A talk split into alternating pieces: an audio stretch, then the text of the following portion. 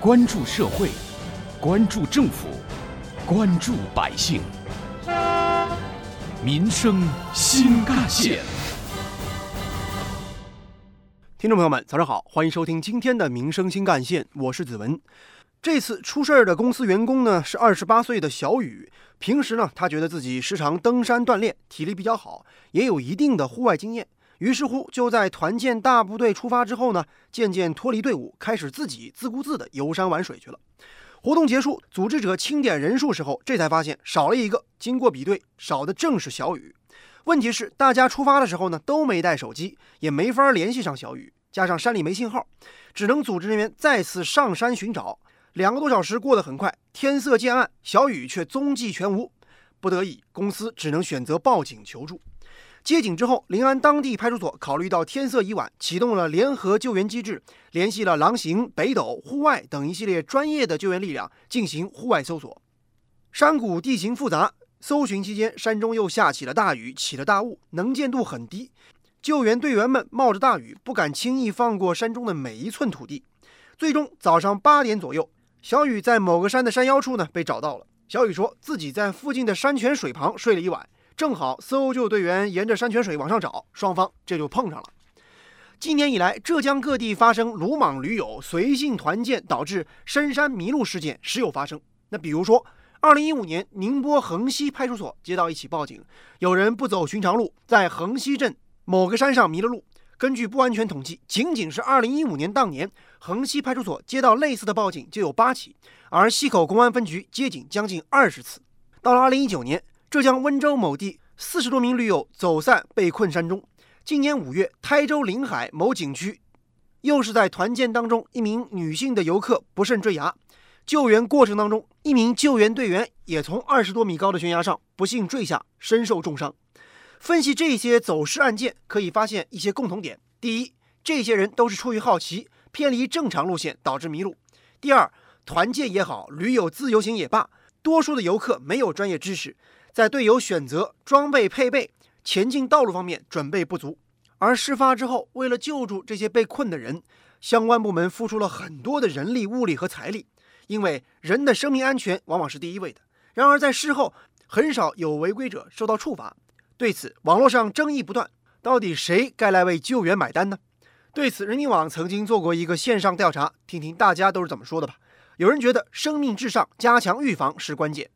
我觉得政府有救助公民的义务，但公共资源吧，毕竟也是有限的嘛。呃，旅游救援往往费时也费力，成本巨大，不妨尝试从加强预警防范入手。即便遇到危险，相关部门也能根据这个报备的情况快速组织救援，避免打一个无准备之仗。当然，还有人认为都是成年人，自己闯的祸，自己应当受罚。我觉得有过错必须承担责任。驴友违反规定，擅自进入危险未开发的区域，无论是平安脱险还是成功获救，都应该受到相应的处罚呀。这和有补偿救援是两码事。另外，还需要在思想上加强教育，以求从根本上杜绝这种不负责任的旅行行为。关于鲁莽驴友随性团建导致深山迷路，救援谁买单的话题呢？广西先救后罚的方法值得借鉴。二零一五年，广西长滩河自然保护区对于走失的驴友先救后罚的做法可谓开了先河。根据媒体报道，当时十七名游客在广西长滩河自然保护区露营时，因暴雨遇险被困。当地政府组织搜救，经历五十一个小时，终于把他们全部救出来了。当然，这次救援行动直接经济支出十多万元，这还不包括后续的相关工作和费用。事后，大瑶山国家级自然保护区管理局对十七名任性的驴友进行了处罚，按违反《中华人民共和国自然保护区条例》第二十七条，禁止任何人进入自然保护区核心区的规定，每人罚款一千元。再比如，二零一五年，陕西省曾经出台旅游条例，明确要求，对于具有一定危险性的健身、探险等旅游活动，组织者应当向参与者做出风险提示，而且要提前五天把活动的时间、地点、路线、人员名单、保障措施，还有应急方案等等，向县级以上的体育行政部门主动备案。挖掘新闻真相，探究新闻本质，民生。新干线。有关我们今天关注的公司鲁莽团建的内容，不少网友质疑：团建是不是一定要这种方式进行呢？公共资源的浪费，谁来买单呢？对此，网友人生如梦则表示：“走丢了的人嫌队伍太慢，就独自脱队，这样行吗？这样典型的是不考虑别人。”而网友赛博坦车手则表示：“主办方也是的，保持通讯是野外生存最起码的条件。人在大自然面前是很渺小的，这样多危险呢？进山还不带手机，这么刺激好玩吗？”而网友安静则表示，这样的公司本身当然应当交罚款，这属于没事儿找事儿。接下来您将听到的是本台特约评论员、资深记者叶峰老师的点评。所谓的团建活动本来就是一个团体活动，无论是地点、路线、活动内容和时间安排，都需要周密的组织和实施。对意外情况的预设以及处置，也应该有具体的预案。参加活动的人也应该遵守必要的纪律和制度。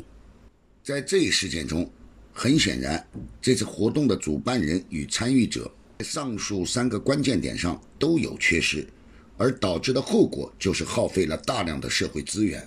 我个人认为，他们应该为那六七十个人的搜寻队支付相应的费用。好在少了的那个人最后还是找到了。要是万一出现了人员失踪、伤亡的情况，那么这次团建活动恐怕也就要以悲剧收场了。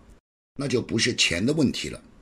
在叶峰老师看来，企业内部搞团建当然无可厚非，但是重要的是安全第一，量力而行。如果说只顾自己玩的爽，出了事儿之后呢，再动用社会力量为自己的鲁莽买单，那就有点说不过去了。这件事情给人们带来的启示而论，人们做任何事情都必须。周密谋划、精心设计、认真实施，不能脑袋一发热就贸然行动。古人说：“凡事预则立，不预则废”，讲的就是这个道理。另一方面，团建活动虽然可以采取各种形式，但终究还是要以安全为第一要务，不能仅凭几个人的旨意或兴趣率性而为。正如叶峰老师所说，企业的奇葩团队建设要不得。团建不是一味的找刺激，不是非要玩极限。